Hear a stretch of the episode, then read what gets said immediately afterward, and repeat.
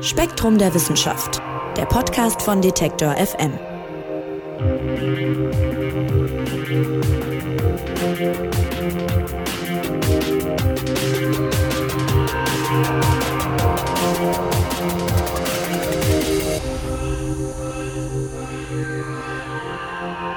Hallo und herzlich willkommen. Ihr hört den Spektrum Podcast. Mein Name ist Marc Zimmer und ich schicke diesmal direkt mal eine kleine Warnung vorweg. Wenn ihr gerade besonders hungrig seid, dann wird's eventuell gleich ein bisschen schwierig für euch, denn wir reden heute über Burger, Fritten, Chips und Co., also das ganze leckere Zeug, das uns so gut schmeckt und von dem wir aber auch irgendwie wissen, wirklich gesund ist das vermutlich nicht. In der aktuellen Ausgabe von Spektrum Gesundheit geht es genau darum, nämlich um Junkfood und die Frage, was die Wissenschaft denn eigentlich darüber weiß und was vielleicht auch nicht. Und Alina Schadwinkel wird uns das erklären. Die ist Leiterin der Online-Redaktion von Spektrum und verantwortlich für Spektrum Gesundheit. Hallo Alina. Hallo Marc. Alina, erste Frage ist natürlich, wann hast du das letzte Mal Junkfood gegessen? Ich hatte wirklich gestern Abend gerade äh, Burger, Fritten und auch tatsächlich noch Zwiebelringe dazu, weil ich das einfach so, noch so mitbestellt habe. Wie, wie ist es bei dir? Die schön frittierten Zwiebelringe. Ja, genau. Ach, schön.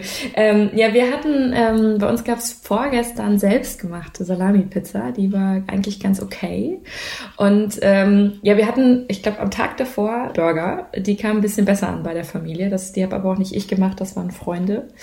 Ähm, ja, und das ist wahrscheinlich, also wahrscheinlich wohl das, was äh, die meisten unter Junkfood verstehen. Ne? Also Pizza, Burger und so weiter und so fort. Ja, vielleicht sollten wir das erstmal vorneweg klären. Worüber sprechen wir denn überhaupt, wenn wir über Junkfood reden? Da sind ja noch andere Begriffe im Umlauf. Fast Food, äh, Convenience Food. Ja. Was genau meint Junkfood denn? Welche Lebensmittel fallen da zum Beispiel drunter? Wir haben ja ein bisschen Zeit, ne? Vielleicht möchtest du noch einen Kaffee holen oder so, ich weiß ja nicht. Nein, also ähm, du hast selber gerade gesagt, Junkfood, Fast Food. Also es gibt wirklich viele Begriffe und die meinen alle ein wenig was anderes und dann doch in mancher Hinsicht wieder ein wenig dasselbe. Ähm, ich würde es gerne mal durchgehen. Also Junkfood, und ich gucke ja sehr gerne in den Duden, was sowas angeht, ähm, das ist definiert als minderwertige ungesunde Nahrung. Junk lässt sich ja auch ganz hervorragend mit Müll übersetzen. Also es ist äh, Schrottessen, wenn man so möchte. Dann haben wir Fast Food. Das ist eben fertig zubereitetes Essen, das sich schnell konsumieren lässt. Das lässt sich laut Duden mit Junkfood synonym gebrauchen. Und dann, ähm, genau, gibt es ja noch diesen Begriff des Convenience Food. Das sind Gerichte, die sind schon weitgehend zubereitet und daher für Verbraucherinnen und Verbraucher eine Arbeitserleichterung. Oder manchmal sind es auch schon Fertiggerichte. Ähm, oder eben Sachen, die schon für die Weiterverarbeitung vorbereitet sind. Also ich, ich weiß jetzt nicht, spontan fallen mir vorgegarte Kartoffeln ein. Also so schön in die Packung gepresst, schneide ich auf, packe ich in die Pfanne fertig. Oder aber auch schon ähm, fertig vorgeschnittenes Hähnchenfilet. Also dass ich eben nicht das, das Hähnchen kaufe und erstmal zerlege, sondern ich habe schon nur das Filet und das ist soweit vorbereitet, dass ich auch das direkt weiter nutzen kann. Deshalb auch der Begriff Convenience Food. Convenient bedeutet, etwas ist bequem. Mhm. Und wer jetzt etwa weniger Zeit hat und äh, sich weniger Arbeit machen mag beim Kochen, der kann eben mit solchen Be Produkten bequem arbeiten. Was all das eint, also es ist vom rohen ursprünglichen Produkt, also der Kartoffel, sage ich jetzt mal, ähm, weit bis sehr weit entfernt. Und gleichzeitig gibt es aber eben dann doch gewisse Schnittmengen bei diesen Produkten. Also ich, ich würde gerne, ich, ich weiß nicht, wir haben ja gerade gesagt, wir, wir wollen klären, über was wir sprechen. Ich würde die Begriffe so ein bisschen mischen wahrscheinlich, einfach weil es im natürlichen Sprachgebrauch ist, aber wahrscheinlich sehr häufig hier von ähm, verarbeiteten Lebensmitteln sprechen. Mhm. Ähm, einfach weil das gar nicht so negativ konnotiert ist, sondern mehr das beschreibt, um was es uns hier geht. Also da ist eben nicht das rohe Produkt, sondern es ist etwas, da wurde schon was mit gemacht, damit ich noch einfacher kochen oder essen kann. Es ist ja auch so, dass, äh, habe ich jetzt durch die Lektüre von Spektrum Gesundheit gelernt, die Wissenschaft gar nicht so sehr darauf achtet, ähm, wie viel Fett hat das, wie viel Kalorien hat das oder so, sondern dass es tatsächlich auch um diesen Verarbeitungsgrad, den du gerade schon angesprochen hast, äh, geht bei der Klassifizierung. Ne? Da gibt es unterschiedliche Stufen. Ganz genau. Also es gibt tatsächlich kein wissenschaftlich anerkanntes einheitliches System. Ähm, und weil eben nicht klar definiert ist, was jetzt diese verarbeiteten Lebensmittel sind, was Junkfood, was Convenience Food ist, sind die Ergebnisse von Studien dann auch entsprechend schwierig zu vergleichen. Und das ist natürlich blöd, wenn man herausfinden äh, möchte, wie gut oder schlecht das Ganze jetzt für den Menschen eigentlich ist. Und ähm, ein brasilianisches Team hat deshalb versucht, Junkfood neu zu denken. Und sie haben Lebensmittel dann einer von vier Gruppen zugeordnet. Und zwar je nachdem, wie stark es industriell verarbeitet wurde. Also nicht unbedingt, was drinsteckt, sondern eben, wie weit ist es verarbeitet. Und das Ganze ähm, nennt sich das Nova-System. Und es gibt vier Gruppen. Und die Lebensmittel sind eingeteilt von unverarbeitet bis ultra verarbeitet. Also Gruppe 1, das sind diese unverarbeiteten oder minimal verarbeiteten Lebensmittel. Das sind dann zum Beispiel Teile von Tieren oder Pflanzen, also das, was essbar ist, äh, Fleisch, Früchte, Pilze. Dann gibt es Gruppe 2, das sind verarbeitete Zutaten. Das bedeutet, da stecken dann schon Inhaltsstoffe drin, wie Öle oder Butter, Salz. Und die sind halt schon ähm, durch gewisse Prozesse aus Lebensmitteln der Gruppe 1 gewonnen. Mhm. Klingt jetzt sehr technisch, merke ich, während ich das sage. Also letztlich, du hast halt nicht mehr das Fleisch, sondern mit dem Fleisch ist schon was gemacht worden. Das wurde eben schon zerschnitten, es wurde vielleicht schon gewürzt. Und dann gibt es die dritte Gruppe, das sind die verarbeiteten Lebensmittel. Das ist dann sozusagen das geschnippelte Fleisch, zu dem dann auch vielleicht nochmal was gemacht wurde. Ähm, das weiß ich nicht, kann Fleisch in der Dose sein oder so oder Gemüse in Flaschen. Das ist aber auch frisch gebackenes Brot, das sind Fischkonserven und sogar auch Käse, weil Käse war ja irgendwann mal Milch und damit wurde auch schon was gemacht. So. Mhm ich hab, wir haben hier äh, privat auch mal drüber gesprochen und dann hieß es direkt, ja gut, aber wie, wie soll ich denn Käse machen? Und äh, da konnte ich dann nur sagen, ja, tatsächlich habe ich äh, im, im Spektrum-Team in der Online-Redaktion zwei, drei Leute, die machen gerne selber Ziegenkäse und setzen das dann an und machen den selbst. Bevor sie ihn kaufen würden, machen sie das. Also das geht. Das scheint auch gar nicht so kompliziert zu sein. Ach was. Ja, tatsächlich. Aber wenn ich ihn fertig kaufe, würde er nach Nova-System halt erstmal in Gruppe 3 fallen. Und dann gibt es aber eben auch noch Gruppe 4, das sind die ultra verarbeiteten Lebensmittel. Ähm, und das sind Lebensmittel, die aus so Grundzutaten wie Laktose, Molke oder Gluten hergestellt wurden. Die werden dann zwar extra aus Lebensmitteln extrahiert, aber dann eben auch noch so einer krassen Verarbeitung unterzogen. Das sind dann gehärtete Öle, hydrolysierte Proteine, Maissirup und so weiter und so fort. Also all das ist so die Basis. Und das bedeutet auch, da steckt dann ähm, sowas drin wie, also so Zusatzstoffe wie Emulgatoren, um Sachen geschmeidiger zu machen, Farbstoffe, Geschmacksverstärker und so weiter und so fort. Das Endprodukt ist dann das Fertiggericht, ähm, bei dem ich halt oben den Deckel abreiße und ich packe es in die Mikrowelle, aber auch Cerealien, also Müsli, Fabrikbrote oder auch die guten alten Tiefkühlpommes. Ja, okay. Das heißt, eigentlich fast alles, worüber wir jetzt im Folgenden auch sprechen, fällt in diese Gruppe der ultraverarbeiteten Lebensmittel, oder? Ganz genau, ja. Mhm, okay, also Stufe 4. Vielleicht äh, lass uns mal kurz darauf gucken, wir sind uns ja wahrscheinlich einig, dass das irgendwie nicht so gesund ist, aber was genau daran ist denn eigentlich nicht so gesund und, und welche Folgen drohen da? Ja, ungesund ist ja oft weniger, was ich esse, sondern in welcher Menge. Ähm, was aber stimmt, ist, dass in weit oder fertig verarbeiteten Lebensmitteln oft Zutaten in Mengen stecken, die man selbst so nie nutzen würde. Also es liegt zum einen daran, dass die Produkte besonders haltbar sein sollen ähm, oder aber eben, dass sie nach dem Auftauen oder wenn man sie dann zubereitet, eine vernünftige Konsistenz haben sollen. Also diese, weiß ich nicht, die Bratkartoffel, die vorbereitete, die ich aus der Packung hole, soll dann bitte nicht am Ende ein Brei sein, sondern sie soll halt immer noch bissfest sein, ja. Und dafür müssen halt gewisse Produkte oder Zusatzstoffe in der Herstellung reingefügt werden. Und damit es dann auch so schmeckt, wie es schmecken soll, also zumindest das, was wir uns darunter vorstellen, wie wir es mal gelernt haben, wie sowas schmecken soll, ähm, sind dann da häufig auch eben besonders viele Salze drin und so weiter und so fort.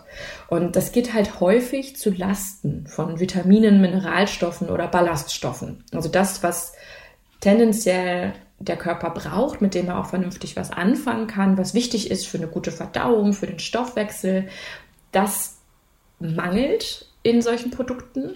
Daran gibt es einen Mangel in solchen Produkten. Dafür stecken halt andere Sachen drin, die tendenziell dem Körper eher zusetzen und ihm stressen. Was ich ganz spannend fand bei der Recherche ist, dass zwar auffallend viele Menschen solche verarbeiteten Lebensmittel nutzen, ähm, in Zeiten von Corona sogar noch mehr als vorher, da gibt es echt viele Umfragen zu, aber so richtig gut geht es damit dann ganz vielen gar nicht. Also mhm. wir haben zum Beispiel mit Hilfe des Umfrageinstituts Civi mal online abgefragt, wie gut den Menschen das dann so schmeckt. Und man konnte wählen von gar nicht gut bis sehr gut. Und ähm, das konnte man dann online anklicken. Vielleicht, was würdest du denn wohl anklicken? Jetzt versuch mal nicht einfach nur an die Burger, Fritten und äh, Zwiebelringe von gestern zu denken, sondern so insgesamt. Wie, wie geht's dir damit? Wie schmeckt dir das, wenn du das gegessen hast? Hm, ja, das ist eben so ein Ding, ne? Also ich finde, man kennt ja dieses Gefühl, wenn man da so, mhm. wenn man da so reinbeißt, ja, und das ist, man, man weiß ja, also ich finde, es hat ja schon so eine Art Guilty Pleasure Moment, irgendwie, man weiß eigentlich vorher schon, dass es nicht gut ist und das macht Teil des Reizes eigentlich schon aus, ne? Oder Teil okay. des, Teil des Geschmacks. Aber äh, ich würde sagen, eigentlich im konkreten Moment schmeckt mir das gut. Mhm. Ähm, aber ich weiß schon, vielleicht so ein bisschen, worauf du hinaus willst. Man hat natürlich äh, spätestens ab dem dritten Bissen weiß man irgendwie auch schon, mh, hm, nachher wird man, also das wird mir sehr schwer im Magen liegen, ähm, wird mir jetzt vielleicht nicht die neue Lebensenergie geben, die mir jetzt äh, was mit mehr Vitaminen gegeben hat und so und vielleicht auch, dann entwickelt sich fast schon so ein schlechtes Gewissen auch währenddessen. Ne? Also ich, äh, wenn du mich fragst, wie gut es schmeckt, würde ich sagen gut und wenn du mich fragst, wie gut es einem danach geht, würde ich sagen so mittel. das ist spannend, weil tatsächlich, also die Mehrheit die, der Menschen, die teilgenommen haben an dieser Umfrage, die haben sogar gesagt, dass es ihnen weniger bis gar nicht gut schmeckt. Also es schmeckt ihnen Ach, nicht mal. Ja. Und ähm, die meisten, da, da bist du dann schon wieder mehr in der Gruppe, die das gegessen haben, fühlten sich dann eben nach eigener Angabe ungesund und unzufrieden. So. Mhm. Ich meine, jetzt ist bei so Umfragen nie klar, ob die Leute womöglich das angeben, von dem sie glauben, was andere hören wollen. Ne? Ähm, ich meine, du sagtest selber gerade, ah, ich glaube, worauf du hinaus willst, das weiß ich schon. also womöglich hat das deine Antwort auch so ein bisschen hier beeinflusst. Aber ich meine, grundsätzlich ist es natürlich ein spannendes Ergebnis, das Fragen aufwirft, die man, die halt zum Nachforschen einladen. Ne? Also ich meine, überleg mal bitte, Junkfood wird echt richtig oft gegessen, beziehungsweise weit verarbeitete Lebensmittel werden richtig krass häufig gekauft und sind für viele Menschen grundlegend für ihre Ernährung im Alltag. Ähm, und dann schmeckt es aber noch nicht mal gut und im Nachgang fühlt man sich auch noch unwohl. Also ich mhm. meine, warum? Wie, wie kann das bitte sein? Ja, vor allem ist es ja auch krass, wenn man mal bedenkt, diese Einstufung, die du äh, gerade erklärt hast, also wirklich unverarbeitete Lebensmittel, die, die in Stufe 1 fallen würden, wenn man da mal kurz durchgeht, wie oft man das eigentlich isst, ist sehr, sehr selten, ne? Also, oder beziehungsweise ist die, ab Gruppe 2 ist es schon wirklich recht weit verarbeitet und da fällt, schon sehr viel von dem rein, was man so auch kauft für einen täglichen Heimgebrauch. Da muss man nicht irgendwie in die Burgerbude rennen, aber es ist einfach auch Sachen, die man zu Hause benutzt und weiterverarbeitet. Mhm, genau, ich meine, wenn du dir überlegst, wie ist so ein Supermarkt aufgebaut, welchen Anteil nimmt sozusagen die Obst- und Gemüseabteilung ein und was findet sich so auf den restlichen Quadratmetern. Ne? Also da ist schon, finde ich, wird ziemlich schnell klar, was die Leute kaufen. So. Mhm. Also was, was gebraucht wird, was verkauft wird. Ich weiß ja gar nicht mal, ob man sich das nicht anders noch überlegen würde, aber der Anteil an, ähm, da gibt es das rohe Produkt, das Ursprungsprodukt hin zu ähm, verglichen mit dem Anteil an Sachen, die schon irgendwie verarbeitet worden sind, das ist ein deutlicher Unterschied. Also ich will hier gar nicht, erstmal gar nicht werten, ne? Also auch wenn wir diese Einteilung haben, nur dass etwas in Gruppe 4 fällt, muss ja nicht per se sein, dass das super schlecht ist, aber es ist einfach Fakt, dass wir, ähm, oder dass große Teile der Gesellschaft, und das ist nicht nur in Deutschland so, sondern auch in anderen Ländern, ähm, mittlerweile verarbeitete Lebensmittel nutzen. So, dass das irgendwie nicht so gesund ist, würde ich jetzt mal sagen, ist fast auch schon intuitiv. Ne? Also wenn man auch dieses Gefühl nimmt, was man vielleicht hat, wenn man das gegessen hat und so. Ähm, wenn jetzt du mir sagen würdest, die Wissenschaft sagt, das ist absolut ungesund, würde ich sagen, ja, irgendwie logisch. Aber, schreibt ihr in Spektrum Gesundheit, tatsächlich muss man eigentlich solche Studien über die Folgen von, von Junkfood und so weiter mit bisschen mit Vorsicht genießen. Die sind gar nicht unbedingt so umfangreich bisher, ne? Ja, es ist tatsächlich, also gute, gute Frage. Ähm, dieses, die Wissenschaft sagt per se, das ist ungesund, das ist tatsächlich noch gar nicht so geklärt. Mhm. Also es gab lange die Annahme, dass eben weil diese verarbeiteten Lebensmittel oder gerade dann diese ultraverarbeiteten Lebensmittel, dieses Junkfood, also Burger, Pizza und so weiter und so fort, weil das eben große Mengen an Fett, Salz und Zucker enthält und wenig Vitamine, Mineralstoffe und Ballaststoffe, dass sie deshalb vergleichsweise schlecht abschneiden. Und das spielt auch sicherhin eine Rolle. Ähm, aber Studien deuten eben auch darauf hin, dass bestimmte Mechanismen diese Lebensmittel dann gesundheitsschädlich machen. Also es ist vielleicht gar nicht unbedingt das Fett an sich, sondern dann das, ähm, wie es im Vergleich zu anderen Sachen im Produkt ist und was das dann mit meinem Körper anstellt. Zu ultraverarbeiteten Lebensmitteln gab es diverse Studien in den vergangenen zwei Jahrzehnten und zur Frage, wie die sich auf die Gesundheit auswirken. Und da gibt es tatsächlich einen ziemlich deutlichen Zusammenhang ähm, also wer mehr Junkfood aß, der hat zum Beispiel ein höheres Risiko für Fettleibigkeit oder Herzkrankheiten und Diabetes. Ähm, es gibt sogar ein Team, das hat herausgefunden, dass das Risiko einer Person früher zu sterben mit dem verzehrten Anteil von ultraverarbeiteten Lebensmitteln zunimmt. Also so Burger und Fritten am Stück kosten mich einfach gute Lebensjahre. Ja. Und es, es gibt auch, ähm, das war tatsächlich eine Meta-Analyse. Das bedeutet, dass ein Team ganz viele Studien auf einmal betrachtet und ausgewertet hat. Ähm, also eine Meta-Analyse hat gezeigt, dass es einen Zusammenhang zwischen dem Verzehr von Junkfood und erhöhten Raten von Bluthochdruck und bedenklichen Cholesterinwerten gibt. Da passiert halt echt einiges und es gibt auch, das sind dann aber Tierstudien wiederum, dass gewisse Bestandteile problematisch sein könnten. Also eben diese Süßstoffe hatten wir gerade schon erwähnt, Emulgatoren und dass dadurch eben äh, dann das Mikrobiom, also deine, deine Bewohner in deinem Darm nicht mehr so ganz klarkommen und dass das durcheinander gebracht wird und dass dann eventuell die Mikroben, die Bakterien was in die Darmwand lassen, was Entzündungen fördert. So, also das, ähm, da geht es dann gar nicht so sehr, ich fühle mich nur voll, sondern tatsächlich, ich bin krankheitsanfälliger, wenn ich sowas esse. Auch das deutet sich ab. So, ähm, jetzt wolltest du aber eigentlich wissen, äh, warum diese Studien eventuell mit Vorsicht zu genießen sind. Und das liegt daran, dass ähm, diese Studien halt eine Assoziation zeigen, aber also eine Korrelation zwischen dem Verzehr von Junkfood und schlechter Gesundheit, aber einen direkten Nachweis, also Ursache, Wirkung sind direkt miteinander in Verbindung zu bringen. Es gibt einen kausalen Zusammenhang. Das zeigen diese Studien halt nicht. Ähm, also der Verzehr von Junkfood korreliert zum Beispiel auch mit einem niedrigen Einkommen. Und das wiederum, auch das zeigen andere Studien, bringt etliche gesundheitliche Nachteile mit sich. Also, oder es geht in diesen Studien, es kann ja auch sein, dass das einfach Menschen sind, ähm, also Menschen, die Junkfood essen, sind womöglich sowieso Leute, die gar nicht so gesundheitsbewusst leben, die sich vielleicht wenig bewegen, die wenig Sport machen, entweder weil sie bequem sind oder weil sie aufgrund ihres Jobs dazu gar keine Zeit haben. Oder, oder, oder. Ne, oder das sind Menschen, wenn ich schon sage, die leben nicht so gesundheitsbewusst, die womöglich auch noch rauchen, ähm, die super viel gestresst sind und so weiter und so fort. Auch das wirkt sich natürlich alles auf den Körper aus und das erlaubt es dann nicht, klar zu sagen, nur weil die Leute Junkfood essen, geht es ihnen dann schlechter und sie haben ein erhöhtes Risiko für Krankheiten, weil auch dafür kann es andere Ursachen geben. Verstehe, okay.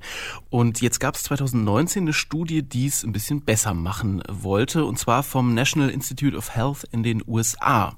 Äh, was kam denn da raus? Darüber redet ihr auch viel im, im Spektrum Gesundheit. Was, und was leiten wir daraus ab, vor allem aus dieser besseren, in Anführungszeichen, Studie? Ja, also die einzige Möglichkeit, Ursache und Wirkung wirklich auseinanderzuhalten, bieten randomisierte Studien mit zwei Gruppen, die sich nur in einem Faktor unterscheiden, dann eben in der Ernährung. Und ähm, wie wir gerade schon besprochen haben, gab es solche Studien halt kaum bislang in der Ernährungswissenschaft. Also manche würden quasi sogar sagen, die gab es gar nicht. Und dann gab es aber halt 2019 ähm, dieses Ergebnis der Studie vom National Institutes of Health, die du gerade erwähnt hast. Das gilt als die eine Premiere, ein Novum unter den Ernährungsstudien. Ähm, ich möchte vorwegschieben, sie ist über einen relativ kurzen Zeitraum durchgeführt worden und nur mit sehr wenig Leuten. Aber die Ergebnisse sind schon ziemlich eindrücklich. Ja, also finde ich krass. Es ist ein Experiment gewesen, das vier Wochen stattgefunden hat. Vier Wochen lang wurde jeder Bissen von 20 Freiwilligen dokumentiert. Die durften auch nicht nach Hause, die mussten alle am selben Ort bleiben, weil ne, man möchte ja jetzt auch nicht, dass die sich heimlich irgendwie noch einen Schokoriegel gönnen oder doch die Cola trinken oder, oder, oder. Und sie bekamen von diesen vier Wochen, das war sozusagen, es gab zwei Phasen. Zwei Wochen lang bekamen die Freiwilligen so Snacks und Mahlzeiten, die hauptsächlich aus ultra verarbeiteten Lebensmitteln bestanden. Da gab es Chicken Nuggets, Fertigravioli, Kekse, Müsli und all das Zeug. Die zwei anderen Wochen gab es ausschließlich Vollwertkost, also viel Obst, Gemüse, Fleisch und Joghurt. Und das, das, ähm, ja, das Schöne an dieser Studie war, dass den Teilnehmenden stets eine Menge angeboten wurde, die dem Doppelten ihres Bedarfs entsprach. So, also du konntest so viel essen, wie du wolltest oder so wenig wie du wolltest. Und gleichzeitig war es aber so, dass der Ernährungsplan so konzipiert war, dass die angebotenen Snacks und Mahlzeiten, egal ob jetzt in den ersten oder in den zweiten zwei Wochen, so konzipiert waren, dass sie mehr oder weniger die gleichen Mengen an Fetten, Proteinen, Gesamtkohlenhydraten, Zucker, Salz und Ballaststoffen enthielten. Also der Punkt ist quasi, ähm, ich kann so viel essen, wie ich will. Ich habe von den Inhaltsstoffen her so ziemlich dasselbe, aber was mache ich jetzt damit und was macht mein Körper damit? Und das ist halt das Coole an diesem, also cool im Sinne von, weil neu und so eine krasse Erkenntnis, ähm, dass es einen klaren Unterschied gab zwischen diesen zwei Testphasen. Also bei der ultraverarbeiteten Diät haben die Probanden im Schnitt 0,9 Kilogramm zugenommen bei der Vollwertkost dagegen haben sie dieselbe Menge, also ungefähr knapp ein Kilo, verloren. Und der Grund ist dann gewesen, wie sich herausstellte, dass die Teilnehmer in den zwei Wochen mit Junkfood etwa 500 Kalorien mehr zu sich genommen hatten als in der Vollwertkostphase. Also sie haben eindeutig mehr Junk gegessen als von den anderen Sachen. Ah. Und gehungert hat keiner. Also sie haben einfach freiwillig mehr von dem gegessen und in der Konsequenz auf jeden Fall zugenommen. Das ist schon interessant. Ja, wow, auf jeden Fall. Vor allem in diesem kurzen Zeitraum, dass das dann wirklich so weit auseinandergeht, ne? Ja. Also ein, ein Kilo mehr ungefähr und ein Kilo weniger ungefähr macht zwei Kilo Unterschied innerhalb von vier Wochen. Das ist schon was. Genau. Also ich meine, jeder, der mal versucht hat äh, oder jede, die versucht hat, gezielt abzunehmen, zuzunehmen wollen wir, wollen die meisten ja eher nicht. Ähm, Wobei doch beim Muskelaufbau. Also jeder, der mal versucht, jeder, der mal gezielt versucht hat, sein Gewicht zu steuern, weiß, dass so ein halbes Kilo in der Woche echt schon eine gute Zielmarke ist. Ne? Und dass man das dann doch so leicht eventuell beeinflussen kann, war für, also fand ich sehr schön zu lesen. Aber gut. Auf jeden Fall. Aber wir hören auch so ein bisschen raus, die Studie hat es jetzt versucht, besser zu machen und wirklich sozusagen den, den Faktor Junkfood ähm, also alle anderen Faktoren außen vor zu lassen und sich wirklich nur darauf äh, zu beziehen. Aber äh, es klingt auch so ein bisschen raus, da ist auf jeden Fall beim Thema Junkfood, Fastfood und so äh, noch Forschungsbedarf. Hätte ich jetzt vorher gar nicht gedacht. Ich dachte, das ist ziemlich durchgeforscht. Nee, da ist wirklich echt noch einiges zu machen. Und also, wie gesagt, ne, das waren jetzt vier Wochen, das waren 20 Leute. Ähm, bei jeder anderen Studie hätte ich dir gesagt, hm, ja, klingt interessant und, oder sage ich auch bei der, sollte man jetzt noch mal im größeren Maßstab machen, ne? Ja. Ähm, weil ich meine, da irgendwie, dass da der Zufall dann doch deutlich irgendwo einschlagen kann, das kann halt sein. Ähm, die haben es jetzt halt rausfinden können, also die Ergebnisse da sind so krass, so stark, dass der Zufall da keine Rolle spielen kann. Aber wenn man jetzt sich genauer angucken möchte, was macht das mit Blutfettwerten, ähm, also wie ist es mit dem Cholesterin und so weiter und so fort. Und, oder auch einfach die Frage, wie lange hält das denn an? Es kann ja jetzt auch sein, dass in der dritten Woche sich das plötzlich alles oder in der fünften Woche insgesamt sich das plötzlich alles levelt. Ja. Ne? Also vier Wochen ja, schön und gut, aber wenn wir darüber sprechen, wie ernähre ich mich gesund, dann sollte man das ja tatsächlich, dann sollte das ja eine Lebenseinstellung sein und nicht was, was ich nur ein, zwei Wochen mache. Ähm, und das zu berücksichtigen, ähm, zu gucken, wie es langfristig sich auswirkt, wie sich vielleicht auch ähm, nicht nur das Ernährungsverhalten, sondern auch die, das Verhalten des Körpers, wie er auf gewisse Produkte reagiert, im Laufe der Zeit mit dem Altern verändert. All das sind Faktoren, die sind zu berücksichtigen, die zu messen, super schwierig. Aber dementsprechend ist da noch riesiger Forschungsbedarf, auf jeden Fall. Lass uns mal noch auf eine Sache eingehen, die ich sehr spannend finde. Du hast es gerade so am Rande erwähnt, die Leute haben beim Junkfood in dieser Studie auch deutlich mehr gegessen. Mhm. Und äh, ich habe ja vorhin auch schon angedeutet, dass ich äh, dieses Gefühl, in so einen Burger reinzubeißen oder was weiß ich, eine Handvoll Chips sich in den Mund zu stecken, das äh, macht ja auch was mit einem, ja. Ähm, Gibt es da Erkenntnisse zu? Also was, was an diesem Junkfood, Fastfood-Zeug ist denn eigentlich zumindest für den Moment dann so geil? Also warum fahren die Leute so darauf ab? Es ist tatsächlich ganz bewusst so gemischt, dass man einfach mehr davon haben möchte. Also wenn ähm, man sich anguckt, was in so ultraverarbeiteten Lebensmitteln steckt, dann ist das genau der richtige Anteil an Fett, an Salz, an Zucker um in unserem Körper, in unserem Gehirn die Lust auf mehr zu triggern. Das regt das Belohnungssystem an, das, deswegen fühle ich mich gut und da passiert einfach was auf minimalster Ebene. Da haben wir Bock auf mehr. Ja, also es ist echt richtig perfide. Ähm, und das zaubert es jetzt vielleicht so ein bisschen. Ähm, in Junkfood steckt oft weniger Wasser als in unverarbeiteten Lebensmitteln. Das ist so rausgezogen, ja, und das heißt, der Rest ist konzentriert. Und in der Folge isst man schneller, weil mit jedem Bissen habe ich gar nicht so viel, wie ich sonst hätte, und dann oft auch mehr, bis man sich wirklich voll fühlt. Also ähm, ich weiß nicht, ein gutes Beispiel, das, das steht auch im, im Heft zum Beispiel, ist, äh, sind Chips im Vergleich zu gekochten Kartoffeln. Also ich meine, am Ende hat man da eine konzentrierte Form der Nahrung. Mit je, aber mit jedem Bissen nimmst du, mit jedem Chip nimmst du mehr Kalorien zu dir als mit so einem Happen Kartoffel. Gleichzeitig macht dich so eine Kartoffel doch ein bisschen satter, als wenn du so eine Handvoll Chips reinhaust, sag ich mal. Behaupte ich mal. Ja, ich hab, ne? Oder, ich, ja, sorry, noch ganz kurz, weil das finde ich auch mal ein schönes Beispiel. Also bei Chips und Kartoffeln dachte ja jeder so, hm, ja klar, Chips, böse, böse. Aber Smoothies, auch die könntet ihr euch mal ein bisschen genauer anschauen. Ich meine, wer würde bitte dreieinhalb gepresste Äpfel, 64 Blaubeeren und ein Viertel Pfirsich essen? Schaffst du das? Also ich schaffe das nicht. Ich bin spätestens nach dem, nach dem zweiten Apfel eigentlich schon ziemlich satt. Ähm, und ich meine, das ist super, ja. Da ist also, wenn da jetzt kein extra Zucker drin ist in, in dem Produkt. Aber trotzdem, das ist geballter Fruchtzucker. Und wenn ihr auf die Nährwerttabelle schaut, ihr seht, da ist schon ordentlich Zucker drin. Und langanhaltend satt macht es auch nicht. Also da ist halt, ne, das, auch das ist etwas, da sollte ich mir einfach bewusst machen, da stecken Sachen drin, die würde ich so nicht essen können. Also mein Körper kann das gar nicht. Und das musste er aber trotzdem alles verarbeiten. Ja, okay. Es ist der, der, das mit dem Smoothie stimmt mich jetzt ein bisschen traurig. das tut mir leid, das möchte ich gar nicht. Ich möchte ja niemandem hier die Lust am Essen nehmen. Mir geht es wirklich nur darum, sich das bewusst zu machen, was ja. man dazu sich nimmt. Nee, ne? nee, ähm, ich sehe das voll. Also ja, also es gibt übrigens noch eine weitere äh, spannende These, warum man nicht davon lassen kann. Darf ich noch? Ja, gerne. Das, ähm, ich weiß nicht, ob dich das, ich hoffe, das macht dich jetzt nicht auch noch traurig. Ähm, und das ist die Protein-Leverage-Hypothese. Und die besagt, und äh, Vegetarier und Veganer rasten jetzt wahrscheinlich aus. Demnach ist halt der Appetit entscheidend vom biologischen Bedürfnis gesteuert, jeden Tag eine Menge hm.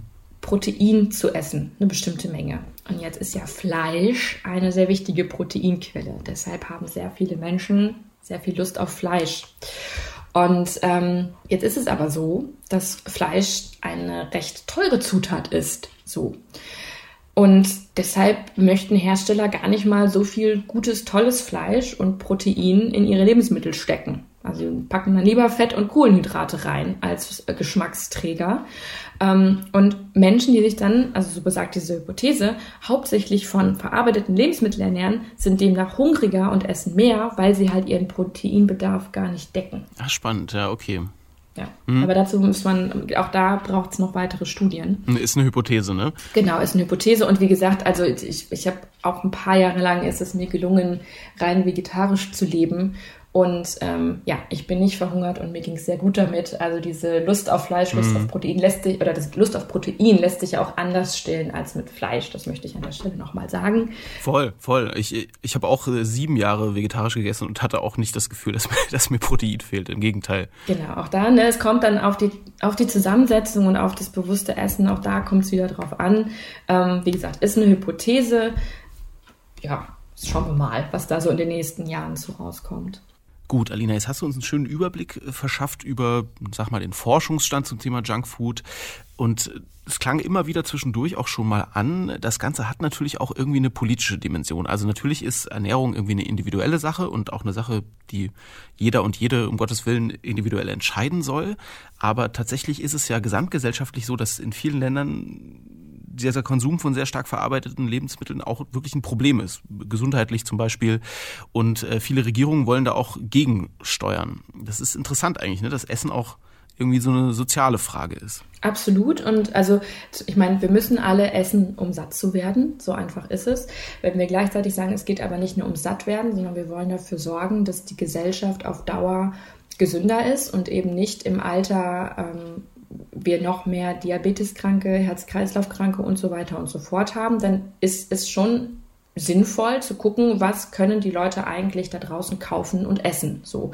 Und wenn ich halt weniger schlechte Sachen, also wenn es denn wissenschaftlich erwiesenermaßen schlecht ist, weniger davon anbiete oder gar nicht erst herstellen lasse, dann ähm, werden es die Leute auch nicht kaufen. Oder aber, wenn es nicht um die Herstellung geht, ich kann es halt teurer machen. Also es gibt in manchen Ländern zum Beispiel eine Art Zuckersteuer für Softdrinks. So, die Softdrinks sind einfach teurer, damit Menschen weniger davon kaufen, also wird weniger davon getrunken und damit wird schon mal die Einnahme von Zucker reguliert. So.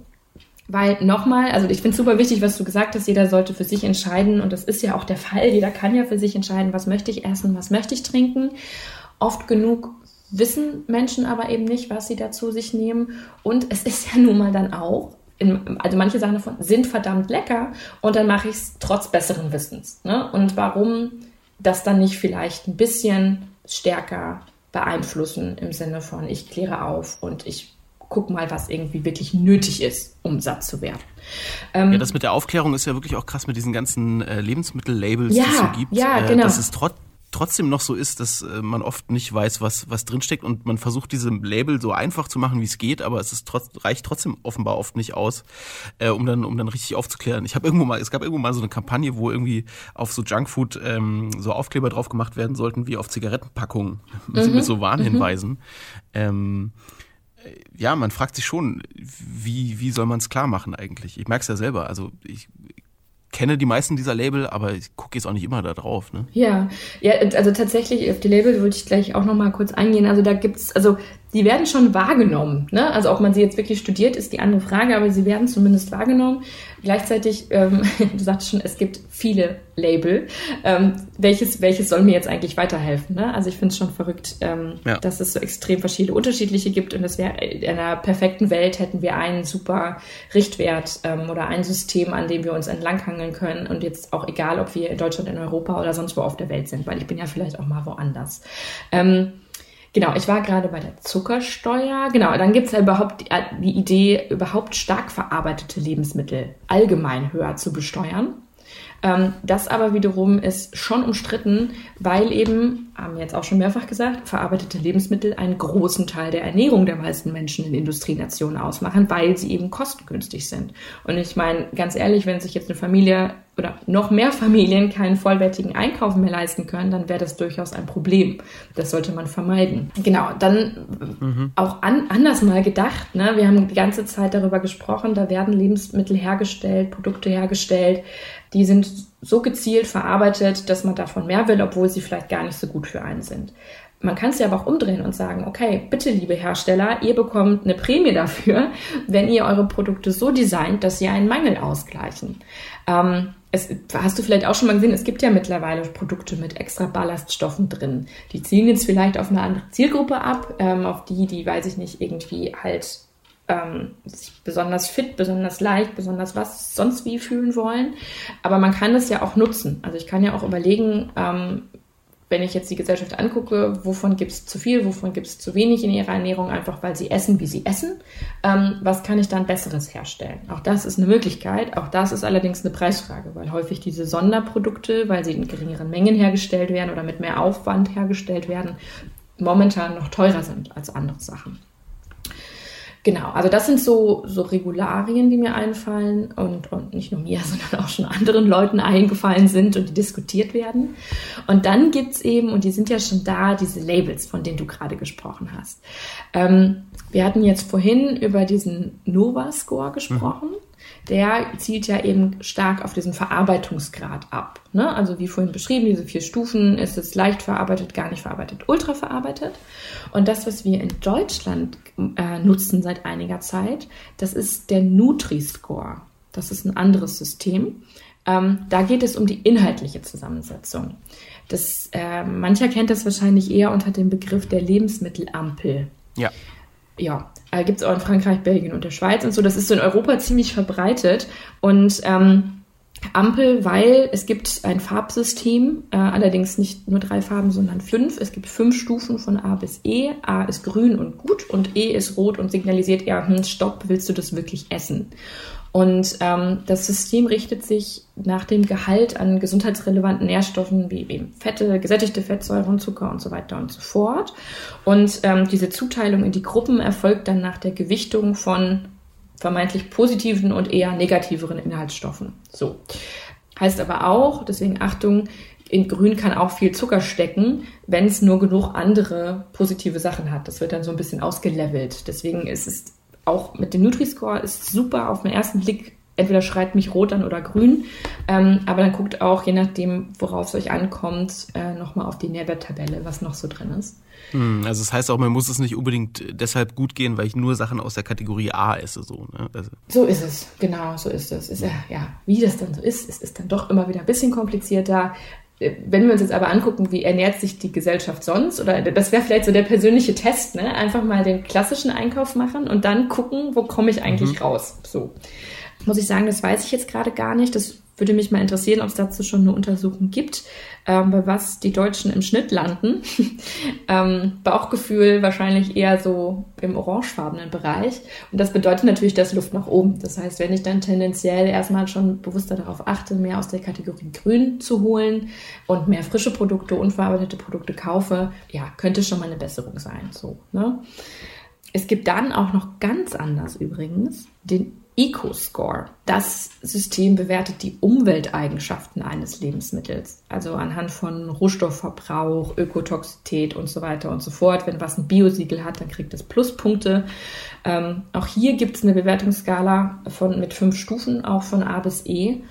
Und das Prinzip dahinter ist so ein bisschen, dass ein Lebensmittel mit der Bewertung A sich eher wenig auf die Umwelt auswirkt und ein Produkt mit der Bewertung von E sich krass auf die Umwelt auswirkt. Also krass auswirkt man in dem Fall negativ, weil es halt eben einen besonders großen CO2-Fußabdruck hat oder sowas in der Art in der Herstellung. Besonders viel Wasser verbraucht oder so. Ganz ja. genau, ganz genau. Also wir haben ja jetzt hier die letzten Minuten sehr ausführlich über die Gesundheit gesprochen, aber natürlich bei Lebensmitteln geht es ja letztlich nicht nur um den Konsum und was macht das mit dem Körper des Menschen, sondern es geht ja schon auch um die Frage, ähm, wie wirkt sich die Herstellung auf die Umwelt aus. So ist nochmal ein ganz anderer Aspekt.